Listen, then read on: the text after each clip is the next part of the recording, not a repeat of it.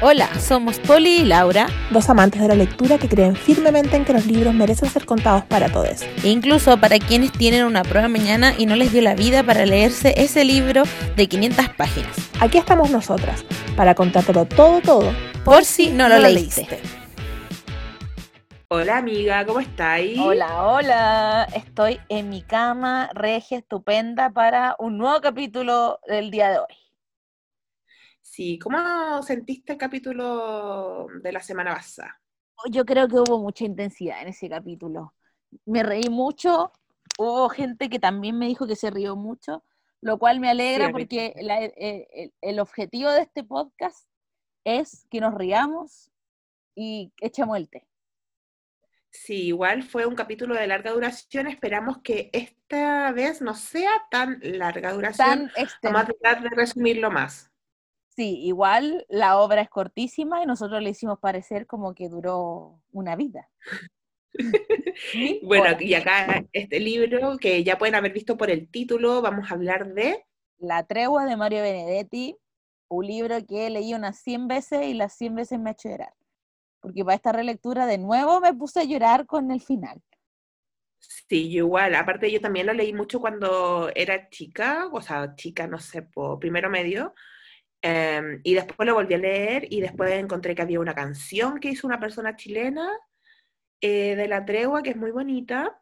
Eh, y después ya, em, ahora ya más adulta, pensaba como diferente del libro, como que tenía una imagen, una imagen muy diferente.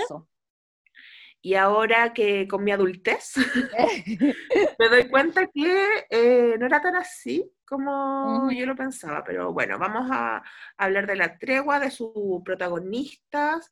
Em, pero hablemos un poco quién la escribió, pues primero, Mario Benedetti. La escribió Mario Benedetti, un señor que, como decía mi profesora de lenguaje, era colorado, colorado, colorado. Era comunista, comunista, comunista. Eh, escribió de todo, era periodista, escribió ensayo, novelas, poemarios.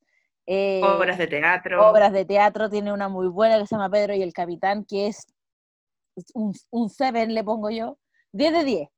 Y era periodista, entonces siempre se hizo, se, eh, fue muy famoso y reconocido por su postura política al momento de abordar temas de actualidad y de situaciones, porque él estuvo viviendo, es uruguayo, así que vivió la dictadura uruguaya y las dictaduras... Vivió en el exilio, po. Vivió en el exilio y vivió también, reportó siempre las dictaduras alrededor del mundo, de hecho, o sea, en realidad alrededor de Latinoamérica, y le hizo un poema a Allende. Ay. Sí. Y yo me acuerdo que... fan, fan de Allende. Bueno, me acuerdo de hecho el año pasado, cuando fue el estallido social, al patudísimo de Piñera, ¿verdad? Lo citó, se le ocurrió. pero la, la, Fundación Benedetti dijo como, oye, ¿qué onda? ¿Qué onda? Se le ocurrió la desfachatez de, de decir, como de citar a Mario Benedetti. Yo creo que ese señor se levantó para morirse de nuevo. Y Fundación Mario Benedetti dijo, nosotros aquí no nos metemos, nos eh, desmarcamos de esta narrativa. Y Mario Benedetti estaría pero indignadísimo si un ser humano como ese citara sus poemas. Así que. Sí, y este mm, Mario perteneció también, Mario, sí, amigo Mario. Mi amigo Mario. a la generación del 45, porque es una generación de, de autores uruguayos, como que, que, en su mayoría eran escritores, pero también había como otros géneros artísticos, como músicos y pintores, que tenían como todo un. Eh, que eran como parte de lo social, lo político, lo cultural en Uruguay, y que fue como del 45 al 50 y una generación como súper prolífica de artistas, que muchos como que tuvieron mucho renombre, por eso es como importante que eh, Mario Benedetti perteneciera a esta generación, pues como la generación del 20 en España y todo eso. Claro. Una escribió poquitas novelas, pero una de ellas es la que vamos a comentar hoy, que es La Tregua, que mm. es uno de mis libros favoritos. Y, me la tregua se lee eh, principalmente en los colegios, eh, como en primero o segundo medio. Yo creo que lo leí en segundo medio. Sí, Yo es recuerdo. como la, la época que uno lee la tregua, porque, no sé, eso es como el plan lector de los... Sí, es un libro bastante suavecito, se lee rápido, Eh, Sí, es mm, corto. es corto y es muy trágico. Yo siento que es más trágico que Romeo y Julieta. Como que, Sí, porque aparte que los protagonistas son más adultos.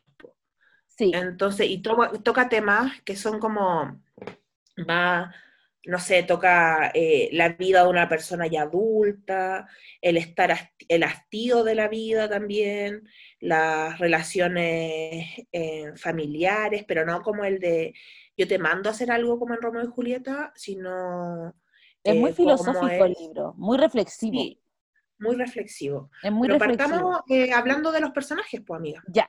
Primero hay que decir que este libro es un libro que en realidad es como un diario de vida que lleva Sí. Martín Santomé, que es el protagonista de esta historia porque es quien eh, escribe este diario de vida. Entonces, a todos los personajes los vamos a conocer y ver a través de eh, la mirada de Martín Santomé, po, Ujú. que es una mirada sesgada por su propia vida. Martín Santomé tiene, yo siempre pensé que tenía, o sea, tiene, tiene 40 años, pero pareciera que, que para cuando, no sé, lo que decía la Laura era que se imaginaba y recordaba que era un señor como de 70, un viejo verde O sea, de es que el 70. libro, el libro parte cuando Martín está como a, uno, a un año de jubilarse, o sea, tiene 49 años. Como te lo presentan como una persona que está a punto de jubilarse, uno en esta época, bueno, el libro está escrito en el 59, ¿o no? Fue escrito como sí. en el, en el 58, No pero fue publicado 59. en el 59. Em, entonces, en esa época las personas, los hombres se jubilaban a los 50 años. En nuestra época, en nuestra actualidad, los hombres se jubilan en los 70, 65, no, es los 70, 65, ¿no? 65, 65. 70. Entonces, para mí, cuando yo lo leí, quedar así como el tipo está a punto de jubilarse, para mí era un abuelo, abuelo, abuelo, abuelo. Entonces, yo decía, viejo verde más encima, viejo verde, verde, viejo verde, verde, viejo cerdo. viejo cerdo. Que igual era viejo, porque también uno tiene que poner el contexto. En Mm. esa época, a los 49, era ahí un viejo mierda. Era muy un viejo, sí. De hecho, él se lo cuestiona todo el rato porque si no se ha leído el libro, el libro es una historia de amor entre él, 49 años, y Laura Avellaneda, 24. De, de Entonces, 24. Ella Es grande, pero una se imagina que era más era como un abuelo con bastón su época. adolescente. Sí, po. era como él terminando su época laboral versus. Laura Avellaneda entrando, al mundo laboral.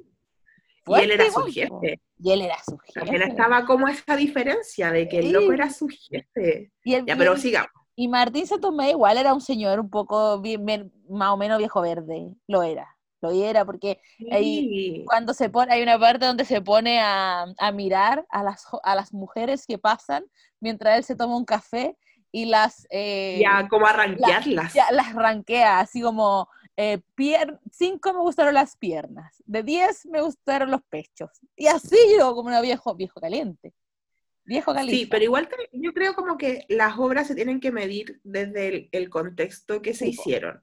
Sí. O sea, claramente en esa época eh, que fue escrito por Mario Benedetti, eh, era diferente el contexto. O sea, primero hay muchas cosas que tú decís como, "Mm, esto ahora sería funable totalmente. Sí.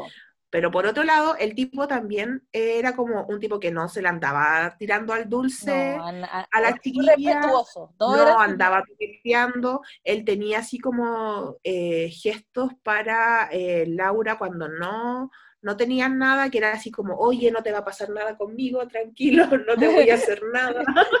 Ay, no te me iba a decir algo y se me fue, iba a comentar algo. Ah, ah, y que él siempre hace eh, la aclaración de que, mm, de cómo se llama esto, de, hace siempre la aclaración de que él siempre ha tenido relaciones con mujeres de su edad, Sí. porque él es viudo. Martín Ya, Santomé, pues, entonces, además, sigamos como con la línea, po. Ya. Entonces Martín Santomé Eh. nos cuenta que en- cuando parte su diario de vida, cuenta que es un hombre que está a punto de iniciar su, su ¿cómo se llama esto? Jubilación. Su, su jubilación, que empieza a escribir a qué se va a dedicar, que no, que no sabe qué va a hacer con tanto ocio, que en Con realidad tanto su, tiempo, como que él dice como, "Mm, voy a despertar y voy a quedar... mm, como una hora, como desocupado. Una que se levanta para ocupar, yo voy a cortar este podcast y voy a quedar listo, se me acabó todo lo que tenía que hacer. Listo, a mimir. Listo, a mimir, buenas noches, uy, otro día. Una serie. Bueno, la cosa es que... Bueno, y Martín. Martín vive con sus hijos, po, Va bien. con- con sus tres hijos que son Esteban, Jaime y Blanca. Eh, y tienen una relación tan incómoda, Tan de mierda la relación, yo así como, O sea, ¿qué como que con la que mejor relación tienes con la hija, con Blanca, bueno, porque él es viudo de hace bastantes años, y... em, Por lo menos unos 20 años. Es viudo hace Sí, por lo sí. menos unos 20 años. Eh, y tiene esta relación con su hija, con Blanca, que es una relación cordial, como que se quieren, pero tampoco es como, ay, te voy a contar mi vida, Exacto. eh, por parte de ninguno de los dos. Y también está mm, Jaime Jaime, y... Esteban. ay, ¿cómo se llama? Esteban. Esteban. Y con ellos tiene una relación de mierda. De, de mierda, así, muy mala, como que, como que él también hace la reflexión en algún momento de que él dice que no fue cariñoso con su hijo. Me gusta cuando habla, es difícil hacer este, este resumen como lineal, porque es como tan reflexivo todo que, Sí. que, pero bueno, el punto es que él di- dice que cuando eh, murió su esposa y se hizo cargo de su hijo fue súper difícil porque era toda obligación para él. Entonces que por Sí. eso no se siente orgulloso, no es como un orgullo, no es como, oh, él sacó adelante a sus tres hijos solo, sino que es como, eres No lo que tenía que hacer. Era lo único que tenía que hacer, pues entonces como que en algún momento del libro como que evalúa que en realidad a lo mejor le faltó cariño, pero que trató de hacer lo que mejor pudo desde su perspectiva y piensen que además esto fue en el 50, entonces la imagen materna de estar en la casa con los niños era la adecuada, no la de tener un papá trabajador que cuida además a su hijo, como que eh, era una falencia aún más grande que es la que se podría tener ahora siendo un hombre viudo cuidando a los hijos. Había menos Claro, herramienta a lo mejor para los hombres, ¿cachai? Que los hombres eran proveedores y chao. Sí, aparte que él como que tampoco es como que hablara mucho con su hijo, como que él era una persona que escribía mucho, porque él dice como que quizás que quería escribir un libro después cuando saliera, que tenía este, este diario que él llevaba hace tiempo, eh, pero que lo más probable es que no siguiera llevando este diario cuando, mm, cuando ya dejara de trabajar, porque ¿qué, qué iba a hacer? Po. Tipo, como que piensa en la jardinería, dice, pero como que no sé, como que lo, quiere, lo empieza a escribir ahora que ya está a punto de jubilarse. También nos cuenta a medida que va pasando lo- lo- las entradas de su diario, que le gusta la, que él trabaja como en una empresa de repuestos de auto, ¿o no? Sí. Sí. Y que él es como del área de contable de la de empresa. contable y que a él lo que más le gusta de su trabajo es como la parte rutinaria. De hecho, hay una parte que dice así como, hoy fue un buen día porque fue solo rutina. Sí, Y- como que al loco no le gusta eh, intercambiar como muchas cosas con sus conocidos, no le gusta salir de fiesta, como que el tipo es como voy, hago mi trabajo, lo que tengo que hacer todos los días y me voy a mi casa o paso a tomarme un café, pero ese café me lo quiero tomar solo, no quiero, de, de hecho Claro. hay partes donde se encuentra con un ex conocido, o sea, con un Como conocido de, de la infancia y es como que lata este tipo, que lata tener que Y me da risa porque le dice como, conversaciones. y le dice como, y dice en un momento así como, eh, le acepté el café y fueron dos horas de conversación, que flojera, que paja, que paja. Sí.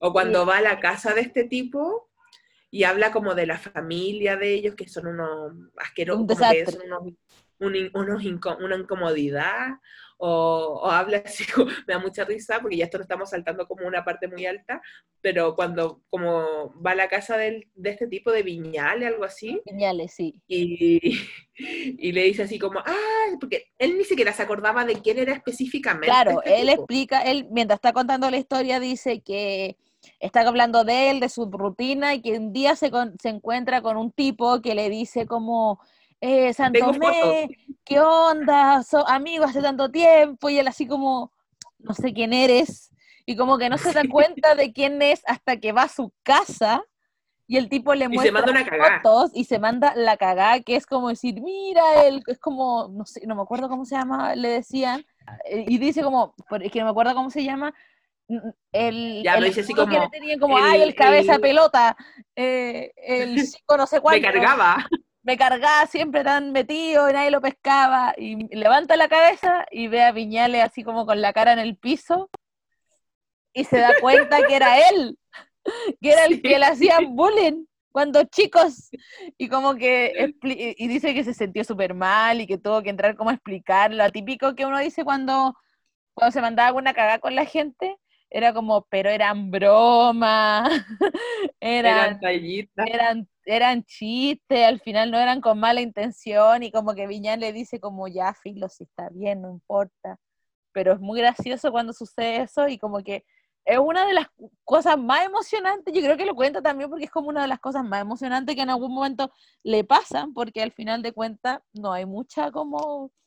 Y como que él fue a esta como comida en la casa de Viñales solamente para ver las fotos que tenía de, de Isabel, de su esposa, que ya como que murió hace 21 años y como que él mismo dice que hay cosas que no recuerda. Claro, que, que tiene como una no- memoria más física que una memoria más visual de Sí. su esposa.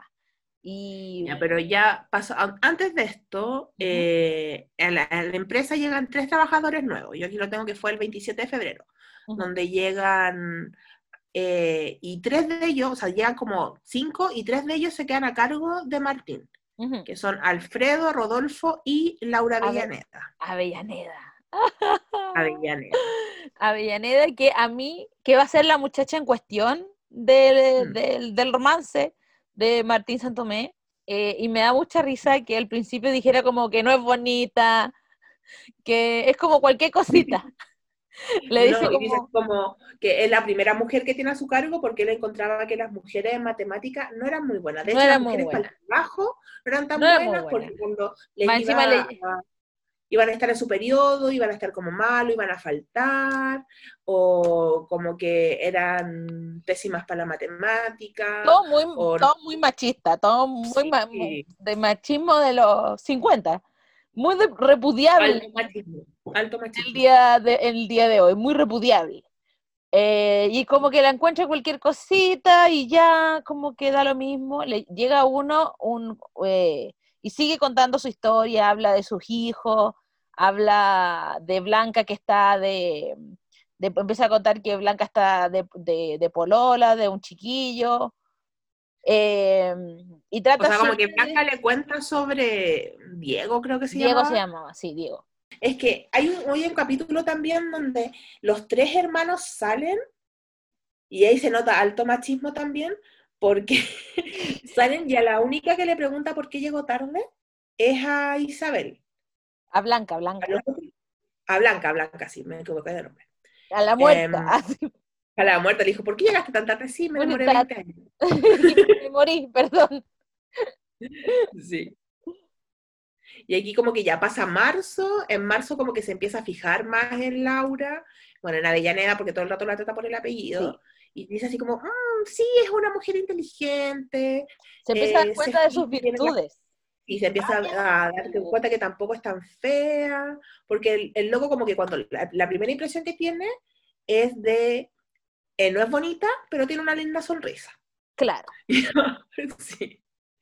Y ahora después, por ejemplo, hay cosas como que en el diario escribe como, eh, no sé, si él se llegara a matar, igual habla de suicidio el libro. Sí. Si él se llegara a matar, se mataría en domingo. Un domingo porque un día que da demasiada paja en la vida, así como que un Y es día, un día que- pajero mierda. pajero, pajero, pajero. O sea, imagínense desde el 50 el domingo ya un día pajero. Sí. Como que le da miedo que al momento de jubilarse todos sus días sean como domingo. domingo. Qué fuerte, qué brutal también, po. Same, sí.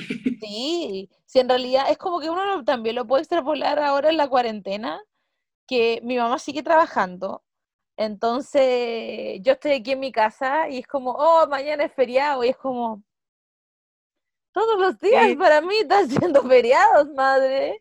Eh, po. entonces habla de, es que, ah, como decíamos, la- el libro también es muy reflexivo en ese aspecto. Como que hay entradas donde son solo él pensando en situaciones que él ha vivido durante la vida, eh, sobre, por ejemplo, esas cosas del día domingo, o que todo le da fatiga, o que ha sido poco cariñoso con sus hijos, o que ya O no se recuerda a su de esposa, Dios de, de la existencia de Dios, sí, también se cuestiona. Así que, Como que eh, Martín no dice así como existe o no existe Dios, pero se cuestiona o dice como si existe, es un tipo que como que está jugando sí, y que él, como Martín, siempre juega a una carta que no es la ganadora. mm, qué fuerte. Como que él juega a una carta sabiendo que va a ganar otra carta. Sí. Entonces, como todas esas reflexiones que tiene Hay una libro, parte que a mí me encanta esa frase. eh, cuando presenta a sus hijos, él dice que su hija se parece a él porque eh, es una persona triste con vocación de alegre. sí, Esa es como la, como él se refle- como él se define y cómo define a su hija. Es como esa gente que es melancólica, pero intenta, intenta muy fuerte eh, ser una persona alegre. Y en ese sí, se intenta muy fuerte. lo intenta muy fuerte. Y en esa circunstancia es que está, mm, que llega a, a de repente a darse cuenta de que eh, le empieza a traer la Laura Avellaneda.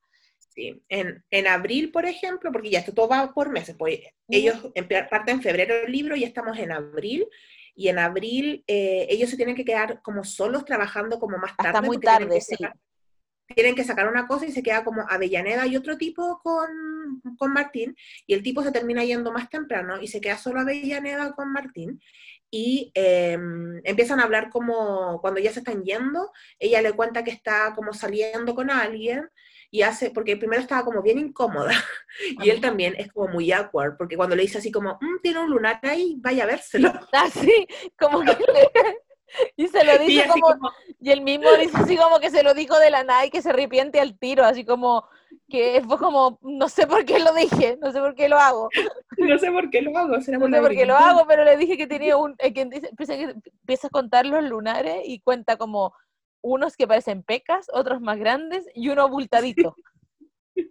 Sí. Y que le dice, no sé, puede ser que sea eh, peligroso, así que vaya a vérselo. Y como Sí, que ella queda como, como incómodo. ok, eh, gracias, me voy. Claro, y después cuando se están yendo, ahí como que él le pregunta si sale con alguien o algo así, y ella le cuenta que está como saliendo. No, le pregunta así como, ay, ¿para cuándo casamiento? Una wea así. Una wea así. Y ella le dice como que lleva saliendo poco con el tipo, y él le cuenta que él es viudo, no sé qué, de sus hijos, bla, bla. Y, y ahí como que la Avellaneda se siente como más tranquila. Que la está a sentirse más tranquila porque le dijiste a un weón que estáis pololeando, pero bien, aún pasa. Aún pasa, obviamente, así como si fuera una carta de desquite, así como de salir de la momento, como la carta que te dan para salir de la carta del Monopoly, así Sí, como sí, salir de la cárcel, eh, salir de esta situación incómoda, eh, tengo pololo. Más encima que no sé si es antes o después, pero un día ella estaba como súper triste y él la vie- ve, triste y dice como, puta, la wea, ahora está triste porque peleó con el pololo o algo así. Y creo que... Pues esto pasa antes, lo de Ah, ya. cuando le cuentan los lunares y toda esa mierda. Y aquí en abril también es cuando es por primera vez el Martín tiene un sueño con Avellaneda. Sueña con Avellaneda, sí. Y es como, mmm, weona, No, se te- viene. no sabes de, de nada lo que te está pasando. La cosa es que empieza como ya a darse cuenta que le gusta y recuerda que como que quiere ver, quiere como verse afuera del trabajo con ella y empieza como a vivir un montón de situaciones que son como extrañas, pero también son como cosas que uno haría de cabra chica, así como adolescente, como tratar de visitar el mismo café donde va ella después de almorzar para que sea como casual o ponerse como en una calle donde ella pasa para que sea casual y nunca pasa, nunca llega el café.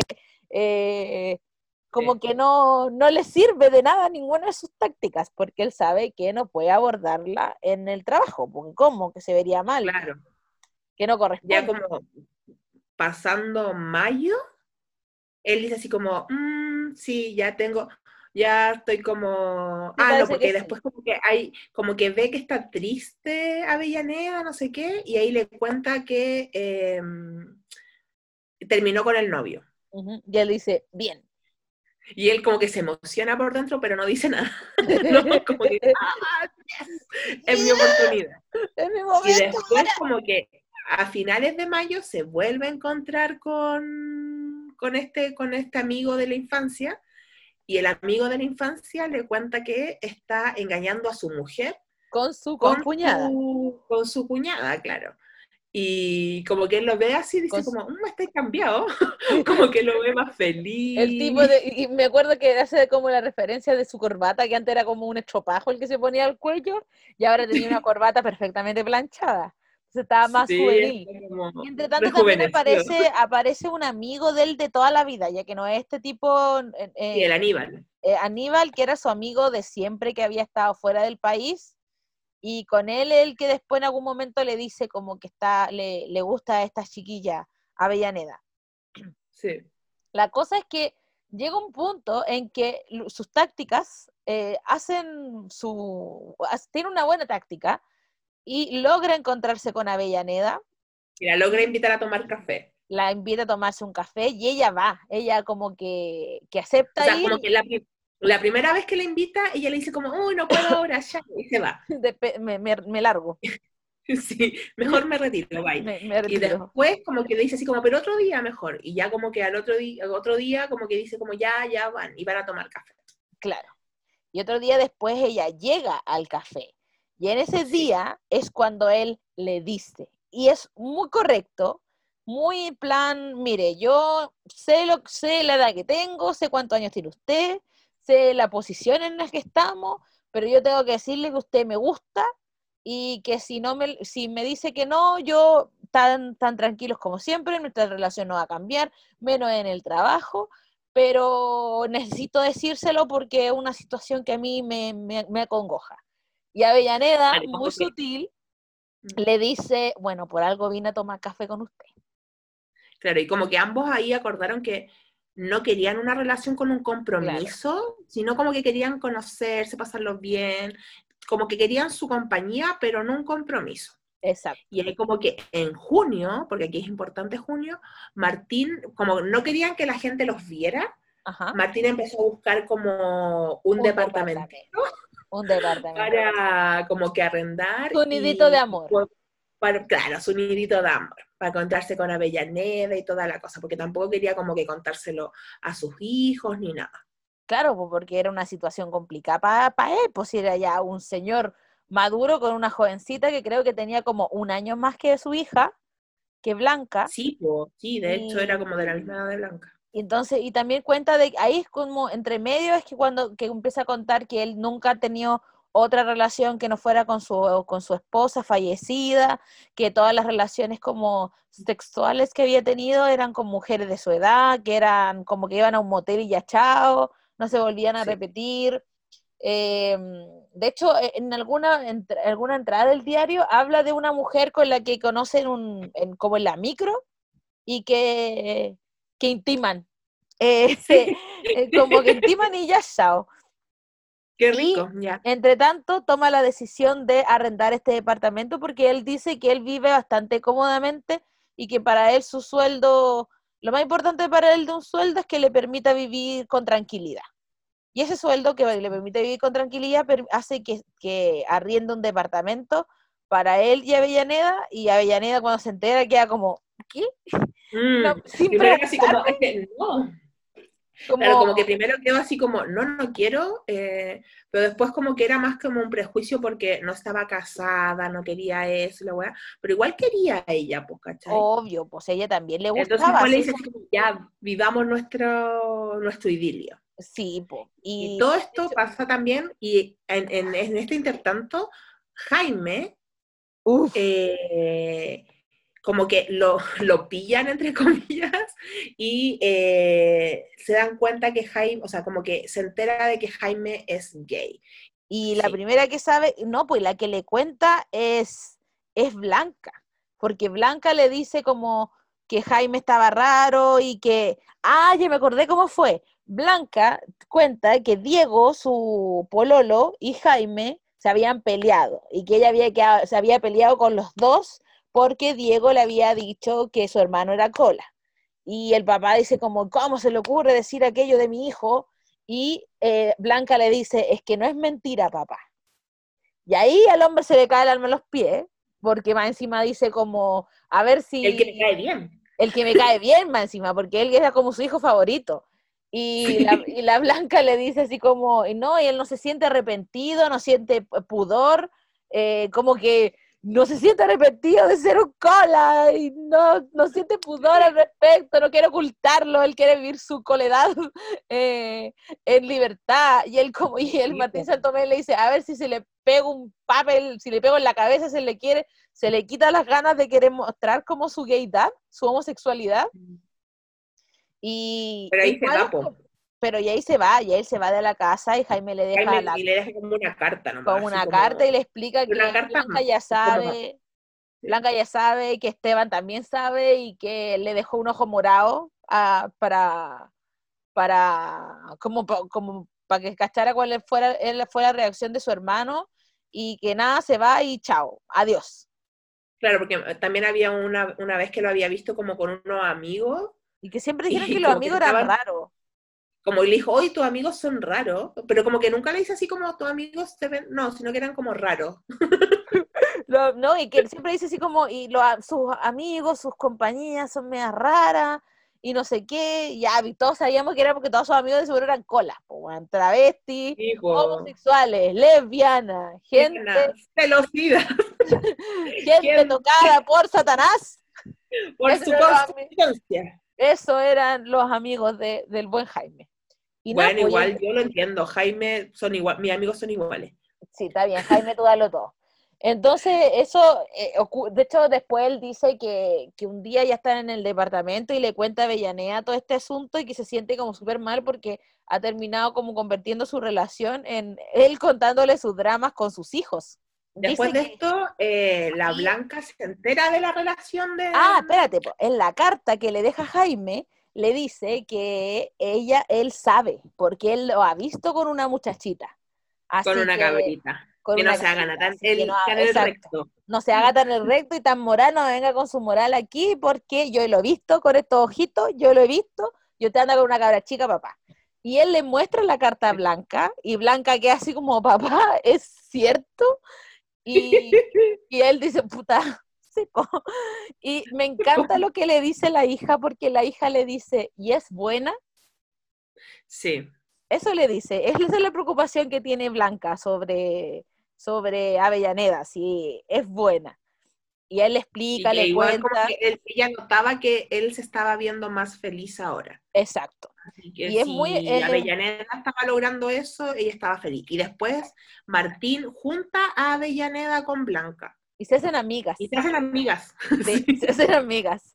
Y hay una parte en que él todo el rato se reflexiona la idea sobre si deberían casarse, eh, porque ellos ya conviven, pues conviven en esa, hablan de, habla de días que han estado como juntos desde el desayuno hasta la noche. La, eh, Laura le cuenta que su mamá ya sabe, que su papá es como que vive en otro mundo, pero su mamá ya le cuenta todo. Eh, y entre tanto, Martín le cuenta a su amigo, no al... Aníbal, Aníbal. le cuenta a Aníbal y Aníbal le dice, como que le canta sus verdades, como que le dice, tú no te estás problemando porque ella sea más chica o, y tú seas un viejo, o por lo que dirá la gente, tú te problemáis porque no querís que en 10 años más la mina te ponga los cuernos. Mm. Queda así como, ¡ah! Me pillaron. me pillaron, pues compadre. me pillaron, sí, efectivamente era eso. Y como que, que lo conversa con Laura Avellaneda y Avellaneda le dice así como que ella sabe qué clase de persona es, que sabe que, que, que en realidad o sea, porque él todo el rato le dice, ya en 10 años más yo voy a tener, voy a ser más un viejete y tú vas a estar en la flor de tu juventud. Hablan en un momento de tener hijos, porque ella le pregunta así como, o sea, le cuenta como que alguien le leyó su carta astral, una cuestión así, que la ve que se va a morir mayor, que va a tener hijos y que se iba a estar, iba a estar con un hombre mayor. Y él le dice, ¿tú quieres tener hijos? Y ella le dice como, pucha, sí, me gustaría, porque en realidad él ya tiene tres, pues entonces es una tiene tres compleja. o mayores o... mayores o de la misma edad de la loca. Em, y ahí como que se da toda esta cuestión de que em, Martín empieza como a, a pensar así eh, firmemente en pedirle matrimonio, en Sí. hacer como su vida como juntos, pero ya frente a todos. Sí. Y ahí a Martín también le ofrecen una, como una promoción en su trabajo, como darle como una, Eh, como una oferta laboral que él rechaza Sí. porque dice como, francamente voy a estar ganando lo mismo que en mi jubilación. Sí, lo rechaza porque llega un punto en que yo siento que en la historia él como que no quería jubilarse. No quería jubilarse porque le gustaba su trabajo y el tiempo de ocio que iba a tener, que qué iba a hacer, lo, lo que hablamos en un principio. Y cuando conoce a Avellaneda, ella, él ya ha pensado incluso en que él no va a trabajar, que ella no trabaje, que vivan como en un paraíso porque él va a tener suficiente, las bendiciones de tener una jubilación digna. Weona, ¿qué- Porque él dice que va a poder, vi- él eh, dice que incluso va- puede que gane más que cuando está trabajando por los bonos, y es como, ¿what? Eh, y le dice como que en su mente le gustaría que ella, no, que ella dejara de trabajar, entonces empieza a agarrarle el gustito a no trabajar para poder estar más tiempo con ella. Y ya estamos como a finales de junio. Sí, y él le dice así como eh, que no, que en realidad no le llama tanto la atención va a ser gerente, es poco trabajo, tiene que atender a otras personas, pero que en realidad le está gustando, eh, ti- tiene como el gustito de estar como los días domingo con ella, en cama, tomar desayuno, salir al cine, cosas así. Y después de esto ya eh, viene declive. el declive. El declive. Todo Aquí parece, todo, porque en un momento él incluso parte una, un- una entrada diciendo, se acabó esta weá, yo me caso. Me voy a Sí. casar, y un día salen y se ve como, eh, como que no le importa si te topa con gente del trabajo, se encuentra de hecho como a la, se encuentra como a la ex suegra eh, Sí. en el camino y él ya está, ya, ya. Porque aparte ya sus hijos ya saben. Exacto, ¿Qué me ya saben. Eh, ella le dijo en un momento que lo quería y, y es muy bonita esa parte porque le dice como te quiero y no es que no te lo haya y no es porque recién me no sé no es porque recién eh, sepa eh, que te quiero sino que sé ahora eh, por qué te quiero que son las cosas de Claro. que me gustan de ti como para decir que te que te quiero y todo va demasiado bien po. todo va demasiado Y bien ahí, hay una tarde que Avellaneda no llega al, departamento claro porque tenía como síntomas de gripe. Y dice así como, ya, te voy a dejar como cerca de tu casa. le em, compro un remedio Sí, yo me voy para mía y mm, eh, como que conversa con Blanca para pedirle matrimonio a, a cómo Avellaneda. hacerlo Y la, y la Blanca le dice así como, sí, papá, dale, dale, dale, sí, muy bien. Y empiezan a pasar los días y ella no llega a la, a la oficina, po. Después llaman a la oficina y dice que está resfriada y que no va a poder ir. Y él queda como, "Mm, ok, Y pasan hartos días y como que en el diario, eh, él deja de escribir en el diario. y llega un día en que escribe, Por el fatídico día escribe, 23 de septiembre. y él lo único que Bueno. escribe en su diario es, Dios mío, Dios mío, Dios mío, Dios mío, Dios mío. Y pasan muchos días, muchos No, meses, pasan cuatro meses. pasan cuatro, cuatro meses, meses en que él vuelve a... Sí, en enero él vuelve a escribir en su diario, ¿Y qué dice? que empieza como a reflexionar y cuenta que a, a la, a la Avellaneda, por la gripe, le dio un infarto y falleció. Y tú decís, ¿era necesario? ¿Era necesario? A ver, Mario Benedetti, ¿era, necesario? La cosa es que él está contando que llega, que está, que todo es muy impactante porque lo llaman. Claro, en el trabajo él- nadie sabe. En el trabajo nadie sabe. Entonces dicen que un día él estaba ahí trabajando, que llaman por teléfono y que Llama el tío de Avellaneda. dice, oh, caballero, una desgracia, eh, mi sobrina Laura Avellaneda falleció y que a él le causa mucho impacto la palabra falleció. Sí. Y como que lo único que tiene a decir es, ¿por qué no se va a la mierda? ¿por qué no se va a la mierda? Y que ahí lo único que recuerda es como que se puso a gritar, que le aflojaron la corbata, que lo tuvieron que llevar a la casa, que estaba él en shock, que lo único que pudo escribir fue Dios mío, Dios mío, Dios mío, Dios mío, eh, que nunca, que no fue capaz de ir al funeral, que para la gente del trabajo había sido como no, es que era una empleada muy querida y que, que para él fue un impacto y que después los compañeros como que le recordaban así como, mira, esto lo escribió Laura, y él era como, ya, ya, sí, que bueno, ya, sí, ya pasó ya. Y Ya quedó era. como un viejo de mierda, así como un viejo Julián insensible. Aparte que en, en el libro te cuentan, o sea, él te cuenta que él ha sufrido muchas muertes en su vida. Onda hay una parte donde él, se cuando la primera vez que se encuentra con Viñales, él le dice así como, oye, ¿y tu papá cómo está? Se murió. y tu y tu mamá, se murió también. eh, se murió hace unos años, hace como tres años. Mm, ay, y ¿Cómo la, y la Isabel? ¿cómo está? Ya, pero cuéntame de Isabel, ¿cómo está? Está muerta. Se murió hace 20. y es como, bueno, a todos se les muere. Todos se le han muerto, y por eso es cuando, cuando tú lo que te contabas y tú, porque Dios jugaba las cartas y que él siempre perdía, que él siempre iba a perder. Y al final ese es el título del libro, po. es como que él habla de que la Avellaneda había sido una tregua en su vida. Y no sé, yo como que lo único que pensaba decía, más encima, ahora que lo releí, y decía como, no, yo no quiero, no quiero seguir trabajando, ¿para qué? Eh, si quiero estar como contigo, aquí en la casa, tranquilo, y uno después, uno y la buena se le muere, y le sale la jubilación, y vuelve como al inicio de la apatía total, Sí, y que, pero que, que ya, ya como que no, como que más, Dios, ¿qué más va a voy a, voy a tener que soportar? Eh, se vuelve súper frío, súper arisco, eh, y lo último que ella cuenta es que un Hay día cuenta va, que él, que él se va como, porque el papá de la Avellaneda era sastre, eso iba a contar, sí, y él se va como un mes después de todo esto, él decidió ir a la casa de la familia de Avellaneda, un mes después de que volvió a escribir, po. se habían po. sido pasado como cinco meses de la muerte y, ya de Avellaneda. Y como que ahí dice como, no, si me llamo el señor Morales. Y, y porque como la mamá lo conocía a él como Martín Santomé, eh, pero no lo conocía como físicamente, eh, ahí se da cuenta como que los dos se veían tristes, eh, que en el taller había una foto de Avellaneda. No, porque cuenta que Y- él va la, va la primera vez como haciéndose el pasar por cualquier otra persona, le toman las medidas y que cuando va la segunda vez a probárselo, la mamá había puesto una foto de Avellaneda como para cachar que, para ver su reacción y se, y se da cuenta de que era el hombre mayor.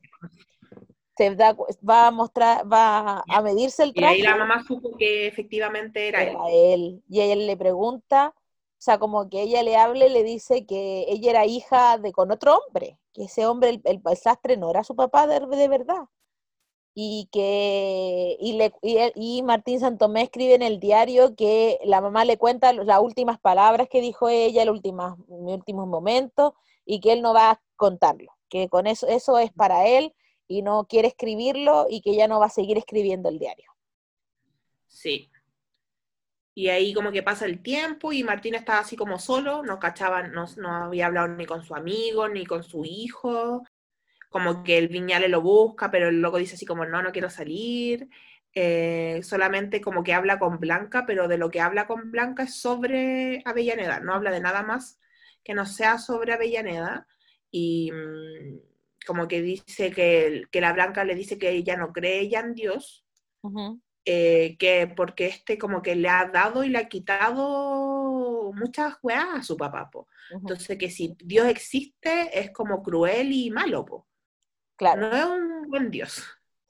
Y él, él, él explica que cuando escribió, Dios mío, Dios mío, Dios mío, él de verdad lo sintió, de verdad sintió como esa, esa urgencia de que le dieran una explicación o de para poder entender y, Y como que le dice también que ahí como que le explica lo de la tregua, le dice como eh, que Dios siempre le dio un destino oscuro a él, siempre, él siempre tuvo un destino oscuro sí, y que con Avellaneda le dio una tregua una tregua. para tener como un momento de felicidad y todas estas cosas, pero que en realidad eh, Su destino era ese, era ser oscuro, po. Mm, ¡Qué doloroso! Y ahí se acaba el libro, po, ¿o ¿no? No queda nada más, po. Ahí se acaba y, Y como que Martín se- trabajó hasta el 28 de febrero del 59, po. Claro, y ahí po. se fue, se llevó el carnet, el carnet de trabajadora de Avellaneda.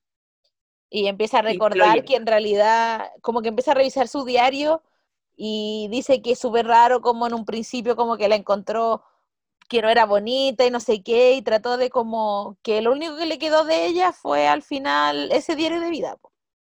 Sí.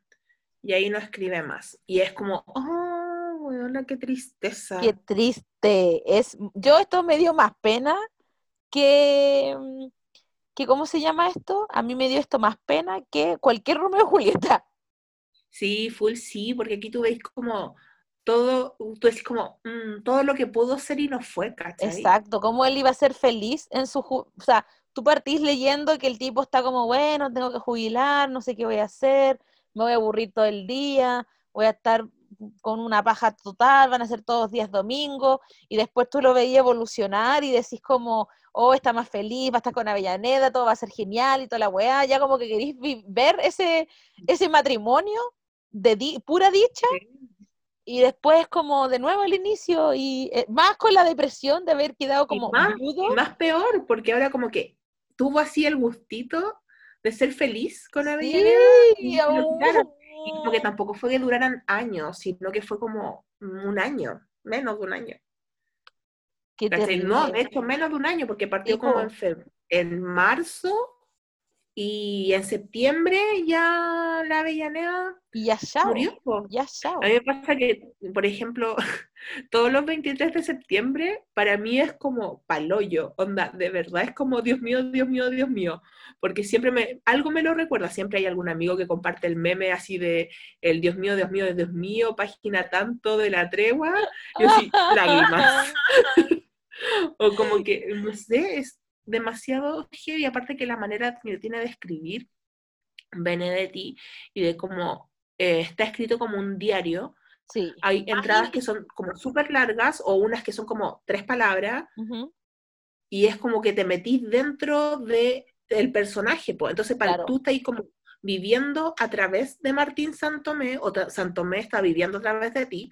Entonces, como que tú lo sentís propio el dolor de, del De él, loco. pues si tú estás ahí, eh, está ahí en su cabeza, está ahí dentro de su cabeza, entonces, ¿cómo no, no, no, no sentir ese dolor que siente él? No sé, yo lo encuentro demasiado brutal. Y para que sea más brutal para ustedes, tienen que buscar el poema que se llama La última noción de Laura, que es como un spin-off. Es un spin-off Lloré, brígido. es eh, la última noción de Laura, po. La última es como la despedida de Laura Avellaneda y es como ¡No! Yo cuando la profesora se le ocurrió, dijo lo mismo que, que estoy diciendo yo ahora. Bueno, si quieren, ya leyeron el libro y ahora busquen el poema La última noción de Laura. Y fue como, rip, rip yo, morir yo, muerte, destrucción, Sí. lágrimas, dolor. Es muy triste, es un libro muy triste, pero muy hermoso, que al finalmente uno tiene que disfrutarlo con la mentalidad de ahora y juzgarlo y decir como, oh, esto es machista, o esto es muy machista, esto es muy homófobo, pero Sí. también entender la época, que no hay, o sea, entender que esas cosas han hecho que nosotros podamos decir que eso es malo, hace que nosotros nos demos cuenta que como sociedad hemos cambiado, hemos crecido, pero no tiene por qué opacar la historia de amor que existen entre Martín Santomé y Laura Avellaneda. Sí, es hermoso. Es hermoso, es un libro hermoso. Libro hermoso. Es como de esos libros que tú decís como gracias por que se siga leyendo en los Mm. colegios y es esos libros que igual como que forjan el destino de uno, Sí, como que te el marcan. destino o de la república. acá te, re- te marcan. Porque incluso hay una Sí. parte, yo me acuerdo que ahora que lo releí, que la que, que habla la Laura de oh, eh, la Laura Avellaneda dice como que los hombres siempre creen que las mujeres lo están dispuestas siempre al placer y disfrutar, y hace una reflexión súper buena sobre la virginidad, como que tiene momentos, luces de, de pensamientos que ahora son súper actuales, independiente de que sea una historia como machista y todo, sea, que, considere, que tenga momentos machistas y todo, también Sí, pero a pesar de todo lo eh, machista que podía ser el personaje, eh, tampoco era como un el más machista, ¿cachai? Porque dentro de todo el loco igual le enseñaba eh, cosas a la Avellaneda y entendía que la loca era más inteligente que quizás sus compañeros o era más despierta. Eh, o también como por ejemplo el tema cuando tiene eh, toda esta discusión con Jaime, yo no creo que eh, Mario Benedetti haya puesto esto como, ay, este loco escola es malo, sino que él puso como el acento en el papá no comprende. Exacto. Yo como una persona, em, Santomé como una persona antigua, criada con otra manera, no entiende este esta orientación de su hijo. ¿Cachai? Entonces es como, no sé, encontré que igual era como bueno eso, ¿cachai? Sí, como que tampoco se pone violento, como que él, como era una persona muy de, te doy mi espacio, te dejo mi espacio, como muy de respetar los espacios, es como, no lo entiendo, pero no voy a hacer nada por cambiar, ni enojarme, ni nada, porque cada uno como que al final de cuentas él era muy una persona muy de cada uno con, con su cuento, ¿cachai? Y que por eso también no era tan cercano con su hijo, porque siempre lo había dejado, entre comillas, solo. Po. Y por eso los hijos también le decían como cuando él se quería meter, era como, sale de acá, Sal de acá, si nunca te has metido, te voy a meter ahora. Así que eso fue, qué triste, qué triste este libro. Espero que lo disfruten y que si no lo han leído en el colegio o, o no han querido darle una oportunidad y ahora de más grande, es que se la den, porque es un muy buen libro. Sí, igual es un libro que em, era más, es más largo claramente que eh, Romeo y Julieta, pero es un libro leíble en un día, dos días.